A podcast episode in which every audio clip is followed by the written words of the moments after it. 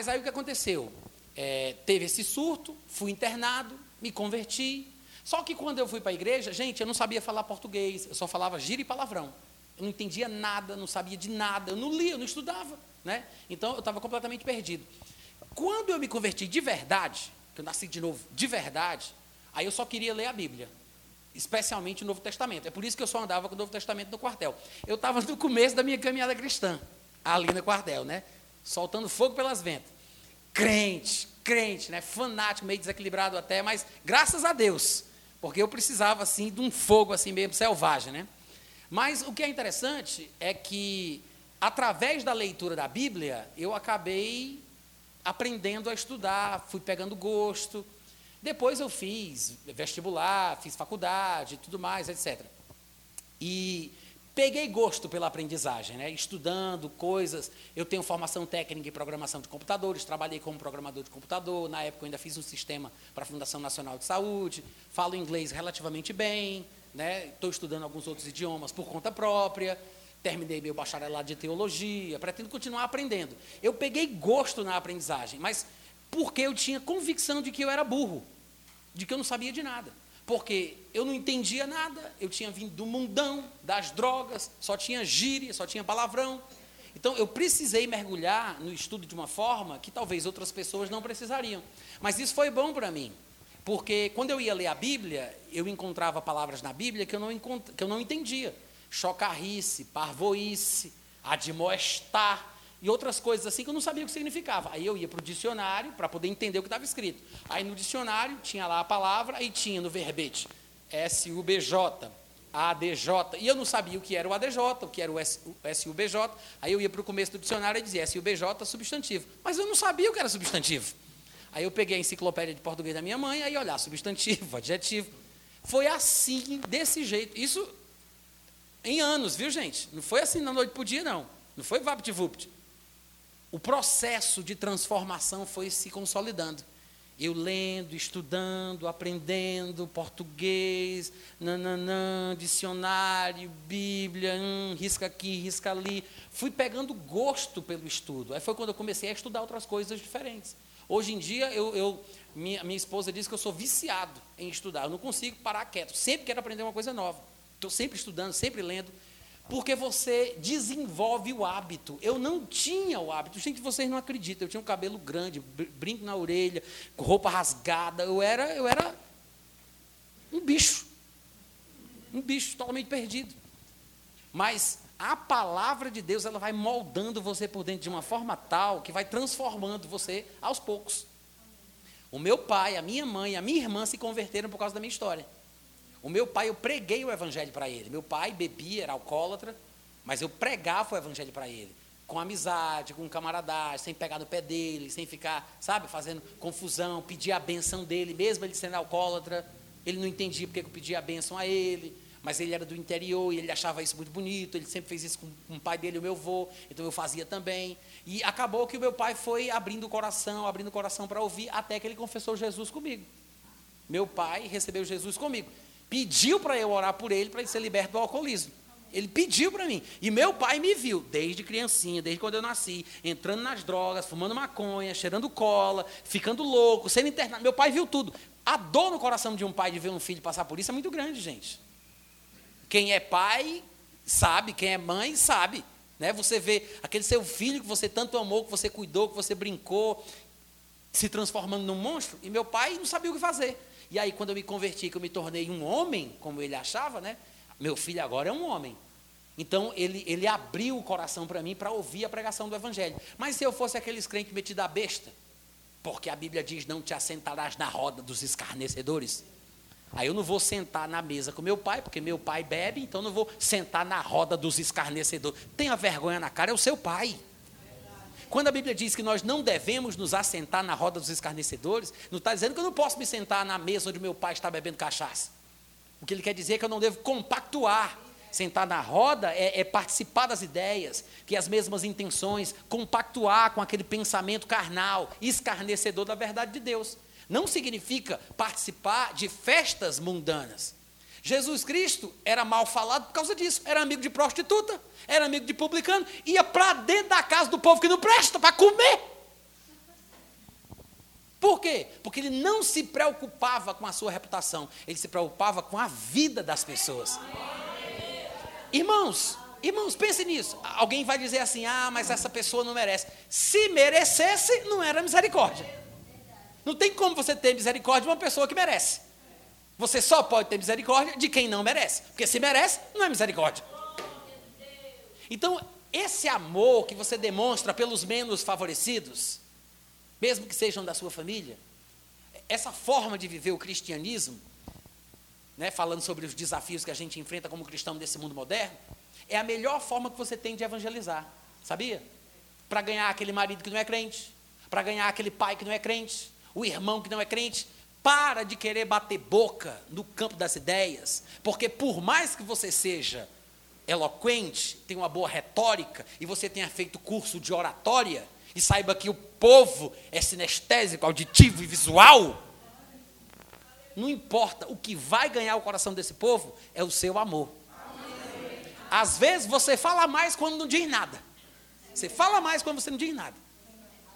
Porque o importante não é você estar correto, não é você ter as respostas na ponta da língua, é você demonstrar o tipo de pessoa que você se tornou.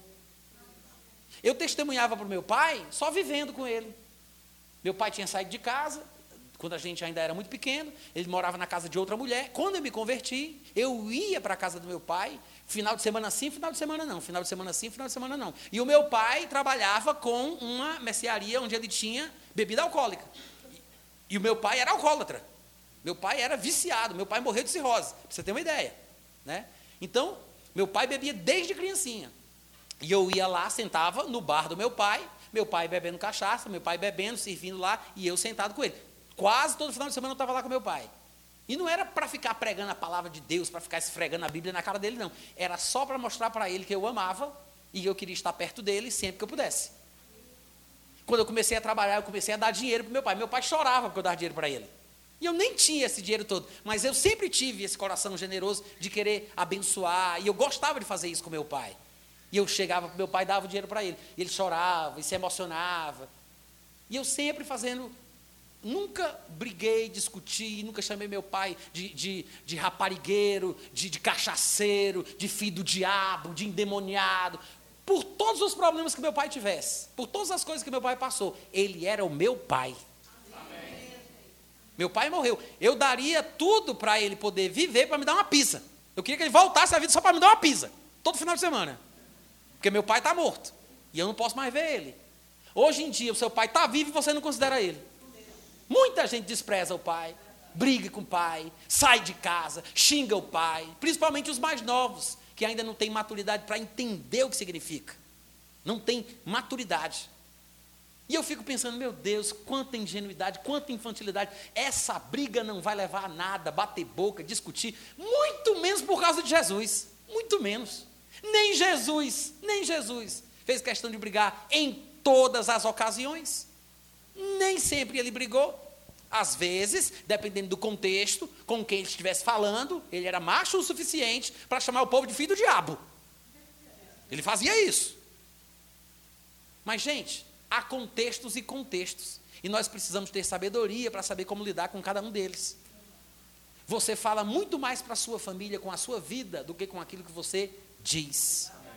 Tem um ditado popular que diz assim: o seu comportamento está gritando tão alto que eu não consigo ouvir aquilo que você diz. O comportamento grita tão alto. Então, tenha misericórdia, tenha compaixão, tenha paciência, mas não abra mão das suas convicções. Mas saiba como dar o seu testemunho. Amém? Na história de Nabucodonosor, Sadraque, Mesaque e Abidnego estavam prontos para morrer, não era para matar. Ele disse: Não, a gente não vai se curvar por causa das nossas convicções, mas se Deus quiser livrar a gente, é com Ele. A nossa parte é morrer. É isso que nos falta, essa convicção, a ponto de entregar a vida pelo Evangelho, pela fé, pelo cristianismo. Até Nabucodonosor reconheceu a convicção para a morte deles. Eles não estavam crendo para um milagre. Não era uma campanha em cima do sal grosso com os 329 apóstolos de Deus. Não era. Não era. Eles estavam crendo para morrer. Eles estavam prontos para morrer. Nabucodonosor falou em Daniel 3,28, dizendo o seguinte: Bendito seja o Deus de Sadraque, Mesaque e Abidnego, que enviou o seu anjo e livrou os seus servos, que confiaram nele, pois não quiseram cumprir a palavra do rei. Não obedeceram, não se curvaram, não quiseram cumprir a palavra do rei. E o, e o Nabucodonosor ainda fala: preferindo entregar o seu corpo, ou seja, preferindo se entregar à morte, sofrer a pena, a servirem e adorarem a qualquer outro Deus senão ao seu Deus. Amém, gente? Amém. É fácil isso? Não é. Mas deveria ser o nosso alvo como cristãos. Deveríamos ter um, um cristianismo forte o suficiente para que nós pudéssemos aprender a perdoar quem nos fere. Quando Jesus disse: alguém bater na tua face, oferece a outra, não foi assim que ele disse? Falou sobre apanhar e oferecer a outra face. Eu acho que Jesus não estava falando sobre é, espancamento físico de verdade, porque em muitas ocasiões o povo tentava apedrejá-lo, jogá-lo de cima do penhasco, tentavam assassiná-lo, e ele saía de fininho por entre a multidão, porque ainda não era chegada a sua hora. Né? Até Paulo entrou dentro do cesto e o povo desceu ele para ele fugir. Então, se eles podiam correr, por que eu não posso correr também em nome de Jesus? Posso fugir, posso praticar a palavra, né? Então, provavelmente, ele não fala sobre questões de espancamento físico. Não, pelo amor de Deus, não me dê só um tapa, não, vim acabar tá do outro, do outro lado porque eu sou crente. Não é isso que Jesus queria dizer, mas provavelmente ele quis dizer o seguinte: se alguém te ferir, você tem que ser crente de uma forma tal que você perdoa, dando à pessoa a oportunidade de ferir uma segunda vez do mesmo jeito.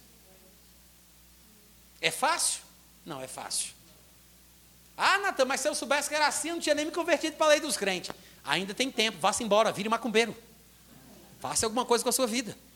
Mas, se você está disposto a crescer no Senhor, cadê os crentes que estavam aqui? Se, se você está disposto a sofrer no Senhor, porque eu sei que tem gente que pensa que não é bíblico sofrer, né? Mas tem um sofrimento bíblico necessário para o cristão, sabia, gente? Oi, só um teste, experiência. Vocês sabiam que tem um sofrimento bíblico para o cristão? Hoje em dia está todo mundo falando na vitória que nós temos em Cristo, que o pessoal se esqueceu da bênção do sofrimento, né? Eu não estou falando sobre sofrer situação desmoralizante e paralisante que Satanás coloca sobre nós, não. Eu não estou falando sobre sofrer doença, miséria, não estou falando sobre sofrer sobre isso. Eu estou falando sobre sofrer perseguição, porque todo aquele que quer viver piedosamente em Cristo Jesus sofrerá perseguição. Você tem que ser considerado digno de sofrer afrontas pelo nome do Senhor Jesus. Assim como Pedro e João, que foram presos, açoitados, se acharam dignos. Se ale... Aliás, se acharam dignos, não.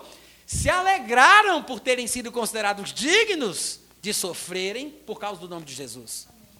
Então existe o sofrimento da perseguição. Mas não só isso. A Bíblia também fala sobre sofrer a tentação, é um sofrimento bíblico. Bem-aventurado o varão que sofre a tentação.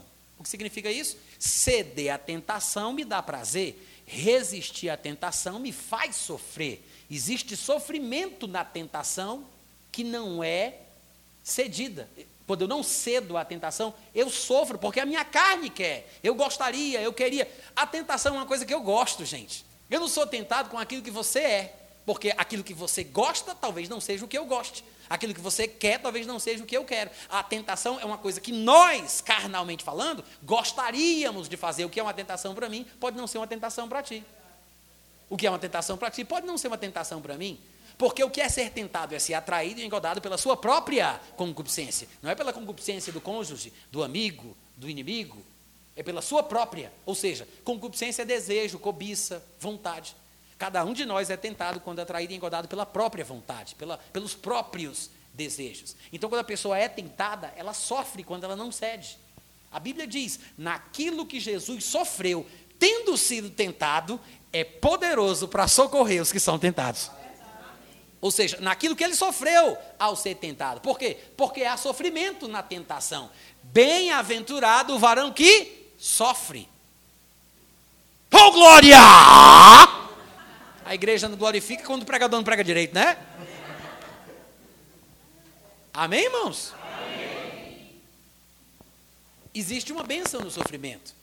Sofrer a tentação, sofrer perseguição, sofrer a perda de certas coisas que me traziam regalias, como aconteceu com Paulo, nascido em berço de ouro, dentro da cultura e do contexto judaico, berço de ouro, circuncidado ao oitavo dia, da tribo de Benjamim, um dos patriarcas mais queridos, segundo a lei fariseu, mais rígido que tinha, conforme o zelo perseguidor da igreja, tudo era a seu favor dentro do, do, do judaísmo, mas ele disse: Eu considerei como perda, como perda, sofri a perda de todas as coisas. E ele disse que fez isso para que pudesse conhecer a Cristo, ser participante com ele nos seus sofrimentos. Por isso que Jesus disse: quem perder, deixar casa, pai, mãe, terra, por amor de mim e do Evangelho. Porque há um sofrimento em você abrir mão de certas coisas por causa do cristianismo. Não pense que a vida cristã é só triunfo, vitória, não, gente. Tem sofrimento, tem dor, tem tristeza. Tem momento, tem momento, eu vou, eu vou dizer, tem momento para o crente ficar triste. Diga isso três vezes bem rápido. Tem momento para o crente ficar triste. Amém, gente? Eu sei que parece que não, mas se você começar a observar com detalhes, você vai ver. Eu tenho um livro ali, que é Libertação da Imoralidade Sexual, onde eu falo exaustivamente sobre a benção, a benção do sofrimento, da tristeza no contexto correto. Porque a Bíblia diz que quando nós estivermos numa situação de pecado, por exemplo, compulsivo, nós temos que nos arrepender, chorar, tirar o riso da cara, se humilhar diante de Deus. A Bíblia fala isso. Lá em 2, 2 Coríntios capítulo 7, do versículo 7 ao 10, Paulo ele diz: Eu dou graças a Deus que vocês ficaram tristes com a carta que eu mandei para vocês, porque a tristeza que vem de Deus produz o arrependimento para a vida. Então veja que existe uma tristeza benéfica. Porque se eu estou errado e eu vivo com um sorriso no rosto, esse sorriso está fora do contexto. É por isso que ele disse: tira o sorriso do rosto, afligi-vos, lamentai, chorai. É Tiago falando lá em Tiago capítulo 4, versículo 7. Afligi-vos, lamentai e chorai. Transforme-se o vosso riso em pranto. Humilhai-vos debaixo da potente mão de Deus, porque ele vos exaltará a seu tempo. Então, tem contexto para tudo, gente. Quantos estão entendendo? Então, tem um sofrimento bíblico? Tem. Tem um sofrimento bíblico.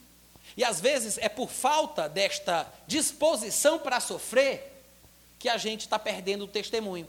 Ou seja, a gente não está preparado para sofrer a perseguição do chefe, para sofrer a perseguição dos parentes, para sofrer a perseguição dos conhecidos.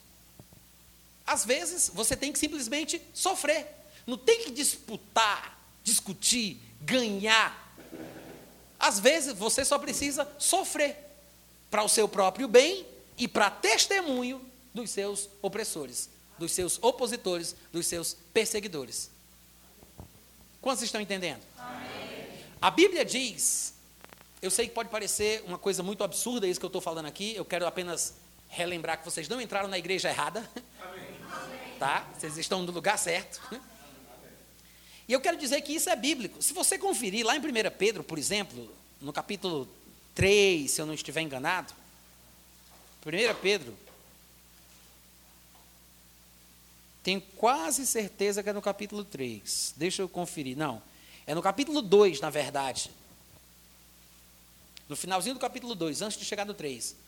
Ele vem falando muita coisa aqui nessa epístola, e vale lembrar que a epístola, a primeira epístola de Pedro, no meu ponto de vista, olha para mim, eu não estou lendo porque vocês estão lendo sem mim. Olha essa covardia, gente. Vamos ler todo mundo junto. Olha para cá. A primeira epístola de Pedro, presta atenção. A primeira epístola de Pedro, não, não baixa a cabeça. A primeira epístola de Pedro é a epístola do sofrimento. É sofrimento do capítulo 1 ao capítulo 5. Depois você faz as contas, você vai ver que umas 13, 14, eu nem sei quantas vezes, deixa eu ver se eu anotei aqui. 13 vezes que eu pude identificar, 13 vezes, do capítulo 1 ao capítulo 5, Pedro fala sobre sofrimento, em diversos contextos. Sofrimento na família, sofrimento no ministério, sofrimento nas nossas obrigações civis, sofrimento pra, em cima de sofrimento. É sofrimento em banda de lata, como diz lá no Ceará. A, a, epístola de, a primeira epístola de Pedro é a epístola dos sofrimentos. Então, eu aconselho os irmãos, né, como dever de casa, é o para casa de vocês, tá? Leia 1 Pedro com calma. Preste atenção nas coisas que ele diz, do capítulo 1 ao capítulo 5. Sobre sofrimento. Vá grifando toda vida que ele falar sobre aflição, tribulação, sofrimento e quais são os benefícios que tais aflições e sofrimentos podem trazer para a gente. Observe sempre que ele vai fazer um paralelo entre o sofrimento e a glória. Quase o tempo inteiro ele vai estar falando: ah, mas se você sofrer, a glória de Cristo repousa sobre vós. Ah, mas se você sofrer, é porque a glória. Sempre ele faz uma dobradinha. Tem sofrimento? Então tem glória. Tem sofrimento? Vai vir glória. Amém. É o tempo inteiro assim. E quando chega aqui, que eu, que eu considero o ápice, né, o clímax da questão do sofrimento na epístola, nesse finalzinho do capítulo 2, ele vem dizendo no versículo 18 do capítulo 2: Servos sejam submissos com todo o temor ao vosso Senhor, não somente ao que for bom em cordato, mas também ao Senhor que é perverso. Gente, ele está falando para a gente ser submisso a um patrão. Patrão é o mais perto que a gente tem aqui de Senhor, né? As relações de senhorio, escravatura, hoje em dia são diferentes daquela época. Mas ele fala para a gente ser submisso como crente, por causa do testemunho que a gente tem que dar ao Senhor, ou patrão, que é perverso. Hein?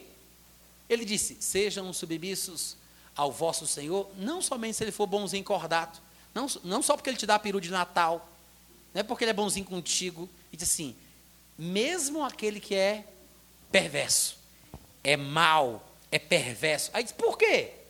Porque isto agrada a Deus. Bufo! Hein? Olha o versículo 19. Porque isto agrada a Deus. Isto é grato. Agrada a Deus. O quê? Que alguém suporte tristezas. Cadê os crentes que estavam aqui? Amém. Que alguém suporte tristezas. Sofrendo. É o quê? Ah, se eu pelo menos merecesse, né? Eu não fiz nada para merecer isso, estou no meu direito. Gente, ele está dizendo: agrada a Deus que você sofra injustamente. Cadê o glória, igreja? Esse foi para Maria. Vamos dar um para Jesus? Gente, ele diz: agrada a Deus que alguém suporte tristeza. Sabe o que é suportar tristeza? Não é ficar igual uma chaleira apitando para tudo que é lado, não. Eu estou aguentando, estou aguentando. Isso não aguentar, não, meu irmão. Isso não é suportar tristeza, não, viu? Você está quase dando uma facada em alguém. Suportar tristeza é você engolir calado. Hum. Eita! Hein? Engolir calado, suportar a tristeza, sofrendo injustamente, hein? Sofrendo injustamente. Por motivo de quê? Só da consciência. Ou seja, não tem plateia, não tem like, não tem seguidor, não tem curtida. É por motivo da sua consciência. E não vá fazer uma postagem dizendo que está sofrendo na consciência, não. Entendeu? Não vá lá no posto dizer, eu estou aqui falando que eu não estou nem aí para essas coisas que o povo posta na internet, porque isso não me interessa. Estou postando isso para mostrar que o que me interessa é minha comunhão com Deus. Não tem sentido. É para sofrer injustamente, suportando a tristeza por motivo da sua consciência para com Deus. E lembra que Deus é aquele que vê no secreto. Ninguém vê. É aí que eu quero ver como é que o crente fica. Porque a maioria das vezes a gente gosta de plateia. Né? A gente quer que o povo veja a coisa. Só que aqui é aquela coisa que ninguém vê. Porque o homem vê a aparência, mas Deus vê o coração. A recompensa, a bênção que vai chegar, porque eu estou falando aqui sobre a bênção do sofrimento, e você vai entender daqui a pouco. A bênção que vai chegar depende dessa parte invisível da atitude correta, dessa consciência para com Deus. Aí ele fala: porque que glória há se a pessoa peca, faz o que não deve, e é esbofeteada por causa do pecado que ela cometeu, e aí ela suporta com paciência. Meu filho, você errou, aguente as consequências. Não tem glória nenhuma nisso. Você pecou, sofreu dano e agora você está aguentando mais do que a sua obrigação. Agora, agora, isso é argumento bíblico, viu? Não fui eu que disse isso, não. Infelizmente, Pedro falou antes de mim. Ele disse: agora, Se, entretanto, quando praticais o bem, você só faz o que é certo, você não faz nada de errado, criatura. Mas você é igualmente afligido, igualmente como? Esbofeteado. Foi isso que ele disse. Que glória há se pecando sois esbofeteados por isso. Mas, não, você não pecou, você só faz o que é certo, mas você é igualmente, ou seja, você é esbofeteado porque você só faz o que é certo. E aí, como é que fica o juízo do crente na hora dessa, hein? Começa a marchar. Ei, varão! Ei, varão! Deus pesa a tua mão. Eita! Já quer matar logo o irmão, né? Já vai pedir Deus para pesar a mão, já vai jogar uma praga, em nome de Jesus, morra! Tem. Vocês estão rindo assim para disfarçar. Mas o crente ferido é um perigo.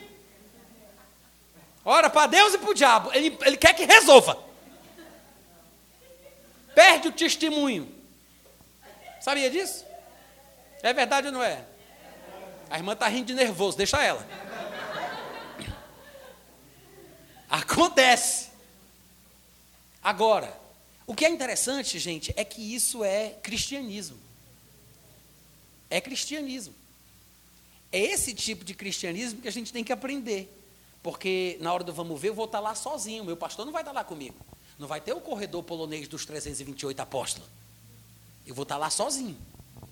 Por motivo da minha consciência para com Deus. Eu vou ser afligido porque eu fiz aquilo que é certo. Aí ele diz: se você suportar com paciência, finalzinho do versículo 20, isso agrada a Deus. Quem ainda quer agradar a Deus aqui? Deus está vendo. Sabe o que significa isso? É você começar a repensar aquela briga que você teve com a vizinha no final de semana passado. Aquela confusão que você teve no grupo da sua família. Aquele desentendimento que separou, dividiu aquela amizade. Pensa naquela pessoa, como você agiu, como você se comportou. Você lutou para vencer a disputa? Você queria ter razão? Você queria dar por cima da carne seca? Ou você pensou, o evangelho é mais importante?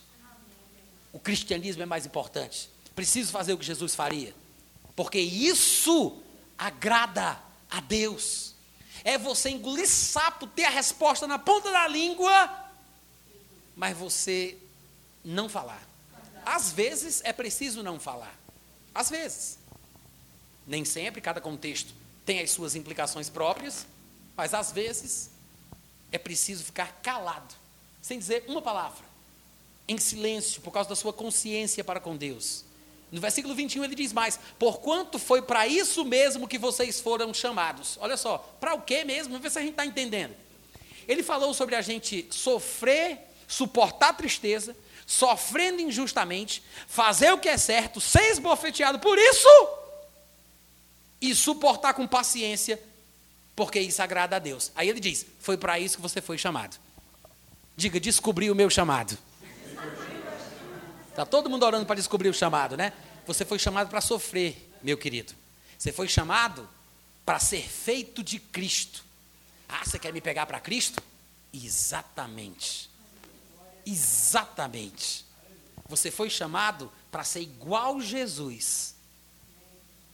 Maltratado, humilhado, achincalhado, sem ter feito nada de errado. E não revidar. Aí ele diz assim: Foi para isso que vocês foram chamados, versículo, versículo 21. Porque também Cristo sofreu em vosso lugar, para quê?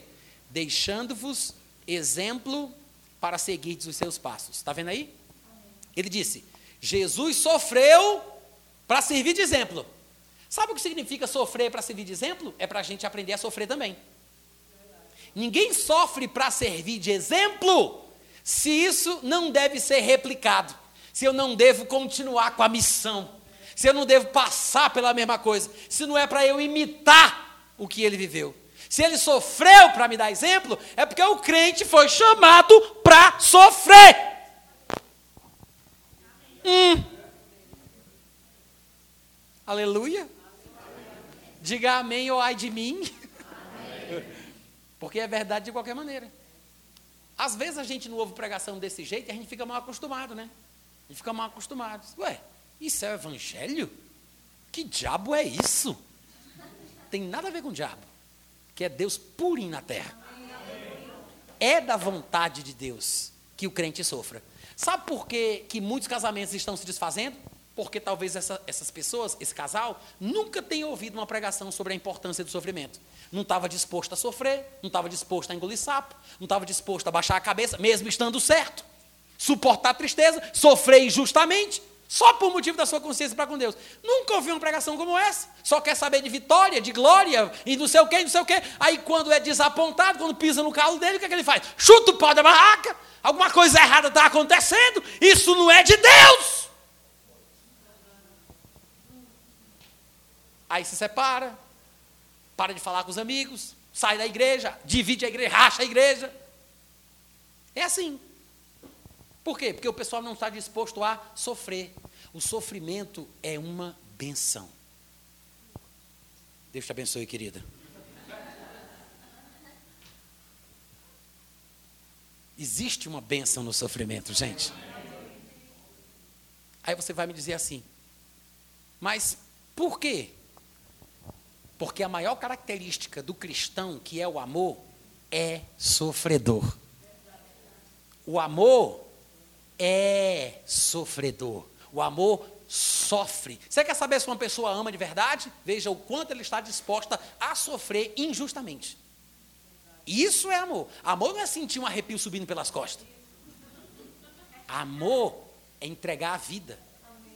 É você sacrificar a sua vida pelos seus irmãos, pelos inimigos, pelas pessoas, pelos outros. É você pensar mais nos outros do que em você mesmo. Jesus disse que esta seria a característica número um pela qual as pessoas saberiam que nós éramos discípulos de Jesus. Sabe o que significa isso? Para Jesus dizer, o povo saberá que vocês são meus discípulos se tiverdes amor uns pelos outros. Para Jesus dizer isso é porque, em primeiro lugar, Jesus ensinava a amar. Porque como é que o aluno dele vai mostrar que é aluno porque ama se Jesus não ensina a amar. Então Jesus ensinava a amar. O que quer dizer que amor é uma coisa que se aprende. É possível ensinar e é possível aprender. Amém, gente? Amém. Então nós precisamos aprender a amar. É assim, que se, é assim que nós temos que fazer, aprender a amar. E nós temos que lembrar que amar é sofrer. Repete comigo. Mais uma vez. Amar é sofrer. Fecha os olhos agora. Pensa no teu sofrimento. Vai, fala. Amar, Amar é sofrer. Pronto. É isso aí. Agora, quando você estiver sofrendo injustamente, suportando tristeza por motivo da sua consciência para com Deus, faça o que Jesus fez. Não pragueje, não murmure, não xingue a pessoa. Não tente revidar. Você tem que fazer a coisa de acordo com as regras. Ninguém vai ser coroado se não lutar segundo as regras, é o que a Bíblia diz. Então, quais são as regras? Ele diz, versículo 21. Jesus deu o exemplo, sofrendo em vosso lugar, deixando-vos o exemplo para seguir os seus passos. Ele nunca cometeu pecado, nunca fez nada de errado, nem dolo algum se achou em sua boca, mas quando ele era ultrajado, ele não revidava com. Quando ele era maltratado, ele não fazia ameaças. O que é que ele fazia então? Se entregava àquele que julga retamente. Agora, tem que ter muita espiritualidade para conseguir fazer isso aqui. Tem que ter. Por quê? Porque é uma vida sem holofotes. É vida sem curtida, sem like, sem seguida. É uma vida diferente do que a gente está acostumado a ver. Hoje em dia, o cristianismo que a gente ouve falar não apela para esse tipo de vida, tipo de comportamento. Porque ele está falando aqui sobre você aguentar, sofrer, caladinho, só Deus sabendo que você está certo, hein? Pensa aí. É por isso que eu digo, eu vou falar uma coisa que eu não devia falar, mas eu vou falar. Não vou falar não. Eu vou, estou só brincando. Eu me lembro desses casais famosos né, casal gospel, que quando brigam, quando discute, vão para a internet para se justificar, para mostrar que o outro é que não presta, para mostrar que o outro é que está errado, para que ele consiga a, a, o apoio dos fãs, dos seguidores, da plateia, da multidão evangélica. E essas pessoas se justificam enquanto atacam outras pessoas. E eu me pergunto, gente, que exemplo é esse que nós estamos dando de cristianismo? Porque Cristo é aquele que morre para dar vida e não aquele que mata para viver. Mas tem muita gente fazendo isso, matando a reputação dos outros para que ele possa ter uma sobrevida. Porque naquela relação que se desgastou, eu tenho que mostrar que eu estava certo. Aí eu vou faço um, um textão, um post enorme para explicar o porquê eu tenho razão em fazer o que eu estou fazendo. Perdeu a razão no momento que você tirou isso do privado e passou para o público. Perdeu a razão. Eu me lembro que na Bíblia fala que José o pai de Jesus, estava aliançado com Maria. Noivo. Na nossa cultura, o mais perto disso é noivo. Desposou com Maria. Tinha um compromisso. Só que a mulher apareceu grávida. Gente, a mulher estava grávida. O que foi que José pensou? Ele disse: Essa mulher me traiu. Ela vai bem dizer que foi o Espírito Santo? Ele tinha certeza que ela tinha traído ele. Ele tinha certeza. A Bíblia diz que José estava considerando a possibilidade de deixá-la. Está escrito isso. O negócio foi tão sério que Deus precisou mandar um anjo para falar com o homem. Um anjo. A Bíblia diz que José ia deixá-la secretamente, porque era um homem justo. Presta atenção, às vezes a gente não consegue entender a profundidade do negócio porque a gente não para para pensar. José tinha certeza que ela tinha traído ele. Ele tinha certeza, não era uma dúvida. Gente, a mulher estava grávida. Alô? Foi o Espírito Santo? Foi o vento? Não tem sentido. Ele só vai saber do milagre depois, né? Só que imagina aí, você vivendo a coisa. Foi o que José fez? Ele levou para o sacerdote? Ele, ele instaurou uma CPI? Ele mandou comprar as pedras para o apedrejamento daquela tarde? Não, ele disse: Vou deixá-la secretamente. A Bíblia diz: porque era um homem justo, resolveu deixá-la secretamente. Ou seja,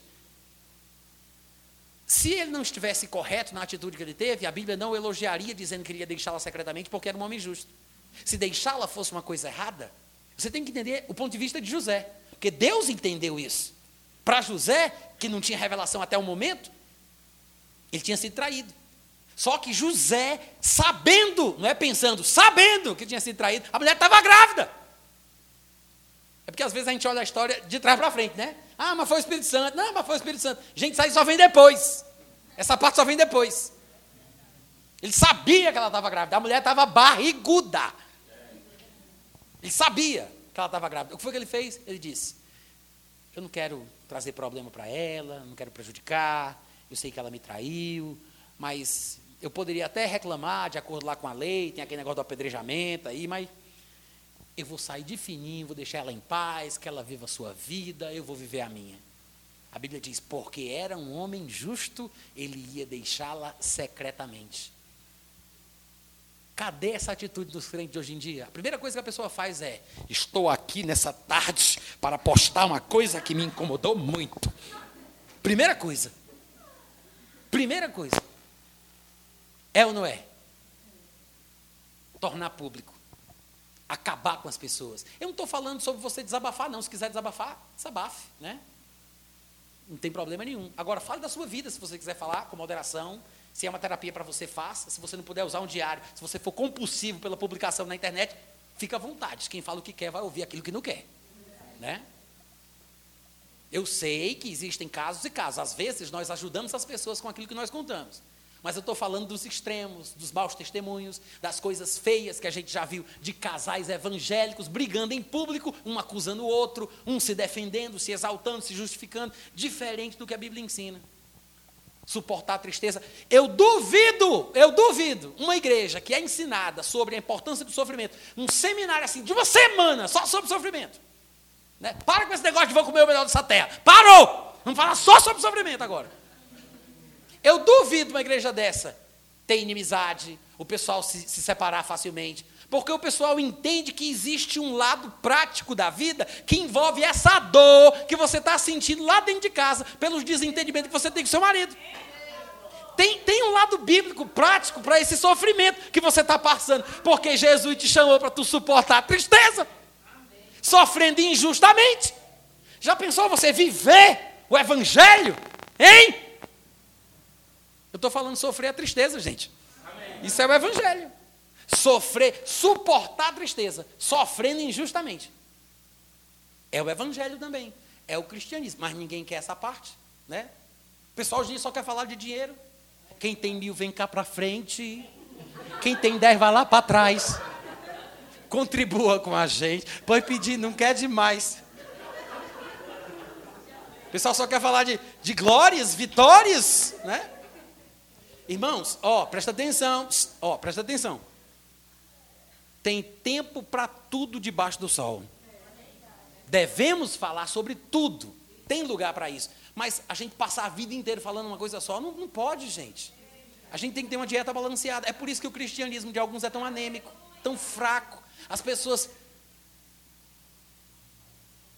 É tão fácil as pessoas se entristecerem, entrarem na depressão por causa disso, que a gente tem visto aí as desgraças acontecendo no mundo. O tanto de sofrimento que as pessoas estão experimentando, que não é o sofrimento bíblico.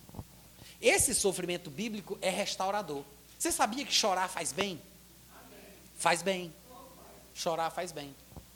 Você pode chorar e sair melhor do que você entrou naquele quarto. Chorar não é sinônimo de desgraça, de derrota. Pode começar a sua vitória justamente ali. A Bíblia tem várias passagens onde ela fala que o choro pode durar a noite, mas a alegria vem pela manhã. Mostrando que a tristeza, ela pode fazer parte da vida do crente. Mas existe uma luz no final desse túnel. Amém, Amém irmãos? Agora, se você estiver passando por um momento difícil, num relacionamento conjugal, no trabalho, né, um chefe, um perseguidor, uma vizinha, um parente, uma coisa ruim, uma pedra no seu sapato, se você aprender esse princípio do cristianismo bíblico, real, que envolve o sofrimento, talvez você, além de crescer espiritualmente, você ainda deixe uma referência para todo mundo saber o que é que um crente, como é que um crente é. Porque o maior testemunho que você pode dar é o testemunho da sua vida. Isso quer dizer que mesmo quando você erra, se você reconhece o seu erro, é uma forma de você acertar. Entendeu o que eu falei? Mesmo quando você erra, se você reconhece o seu erro, é uma forma de você acertar, né? corrigir aquilo que você fez. Isso serve de testemunho, porque o povo do mundo normalmente não é assim. E o que a gente tem que fazer é tentar vencer essa nossa natureza terrena, carnal, individualista, egoísta, né? Que só pensa em si. E Jesus Cristo, que é o nosso exemplo, quando era ultrajado não revidava com traje, quando maltratado não fazia ameaças, entregava-se àquele que julga retamente. E tem mais. No versículo 24 diz que ele carregou em seu corpo sobre o madeiro os nossos pecados, para que nós, mortos aos pecados, vivamos para a justiça. Aí depois ele fala tudo isso, quando chega no versículo 8, do capítulo 3, lá na frente, ele diz: Finalmente, sede todos de igual ânimo, compadecidos, ter compaixão por alguém. Ser compadecido é isso. Sejam compadecidos, fraternalmente amigos, misericordiosos, tenham misericórdia das pessoas. Sabe quando é que você tem misericórdia? Quando a pessoa não merece.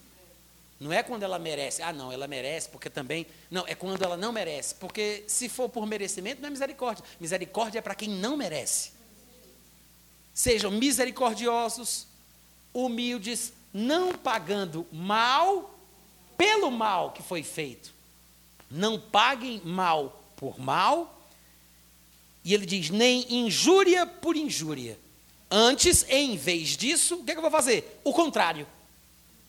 Ora, o que é o contrário? Se alguém falou mal, se alguém injuriou, se alguém amaldiçoou, se alguém xingou, o que é que ele vai fazer? Ele vai abençoar, bendizer, falar bem. Um falou mal, você fala bem. Um amaldiçoou, você vai abençoar. Ele maldisse, você bendiz. É isso aqui. Ele diz: antes faça o contrário. Bendiga. Eu não estou dizendo que é fácil, eu estou dizendo que é obrigatório. Não é fácil, é obrigatório. Ele diz: não pague o mal por mal, não pague a injúria pela injúria, pelo contrário, faça o bem, abençoe, fale bem, bendiga, pois para isto mesmo fostes chamados. Mais uma vez ele diz isso, né? Pois para isto mesmo fostes chamados, a fim de que vocês consigam receber a bênção por herança. Todo mundo quer a bênção, mas não percebe que para ter a bênção precisa do sofrimento. a fim de receber a bênção, o que é que eu vou fazer? Eu vou ser maltratado, eu vou ser amaldiçoado, eu vou ser injuriado. E, para receber a bênção, ao ser maltratado, perseguido, injuriado, eu não vou pagar o mal com o mal.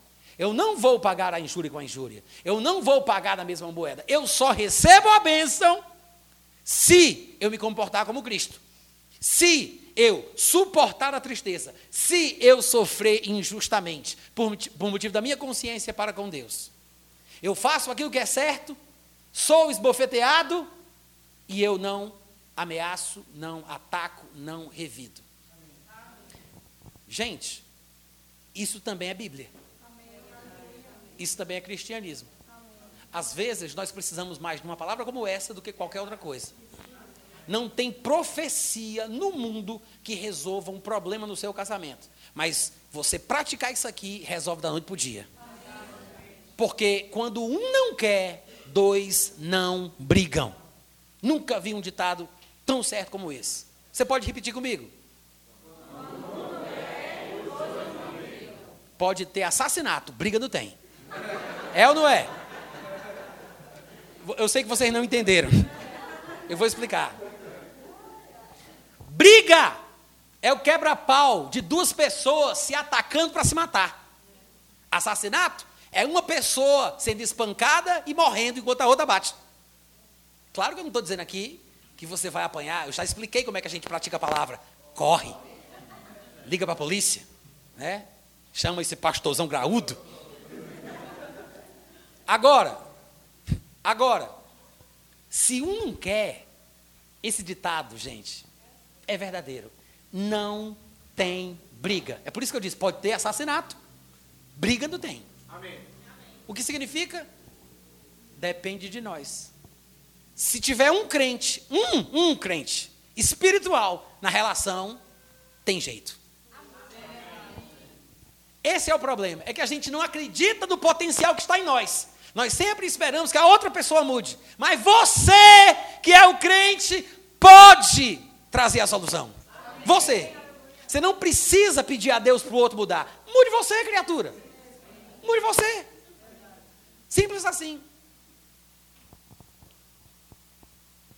É uma coisa simples, mas funciona. Quando você vai ler, e meu tempo já está esgotando, eu esqueci de colocar aqui a minha coleira, mas eu estou vendo aqui que já estamos em 49 minutos na gravação.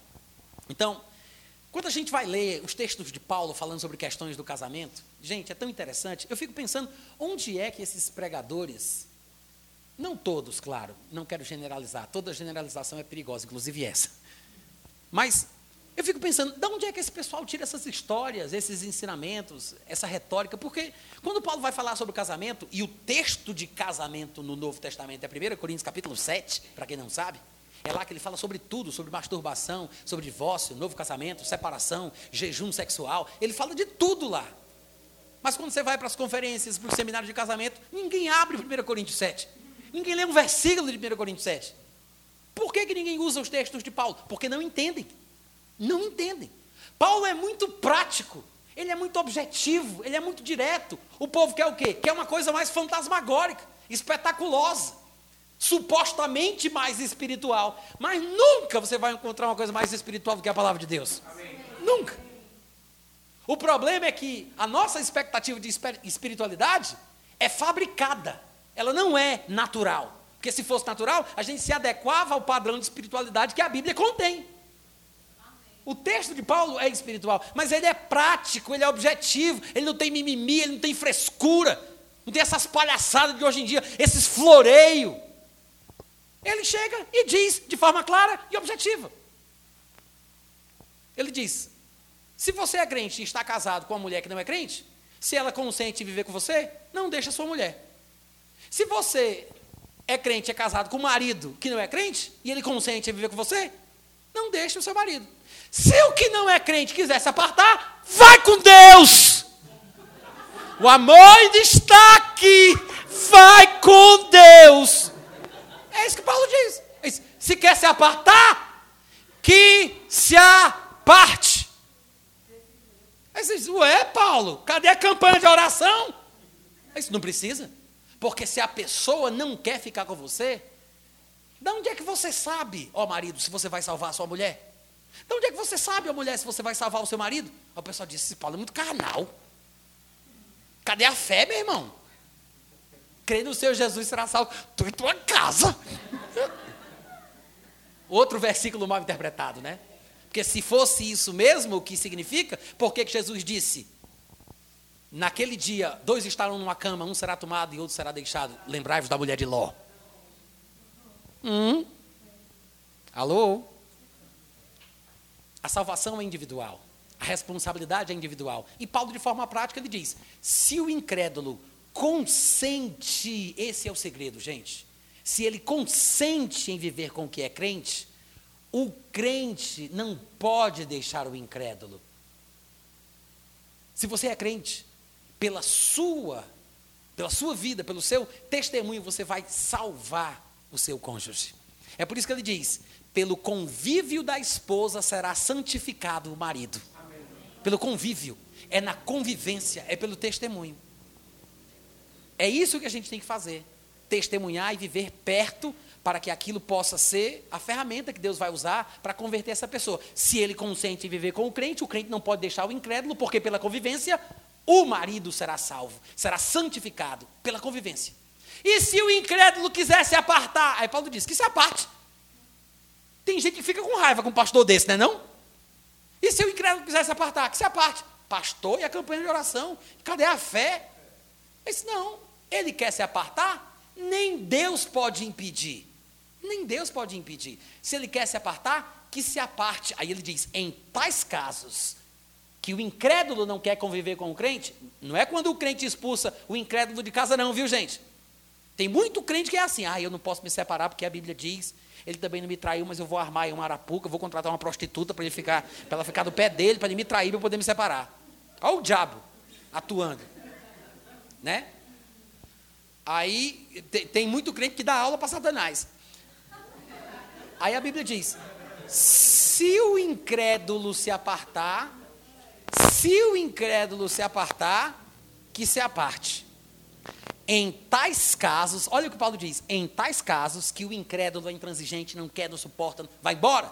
Em tais casos, nem o irmão, nem a irmã estão sujeitos à servidão, porque Deus chamou a gente foi para viver em paz. Está escrito lá. Amém, gente? Amém. Obrigado pelo carinho. Tem livros meus aqui. Amanhã a gente continua, tá? Amém.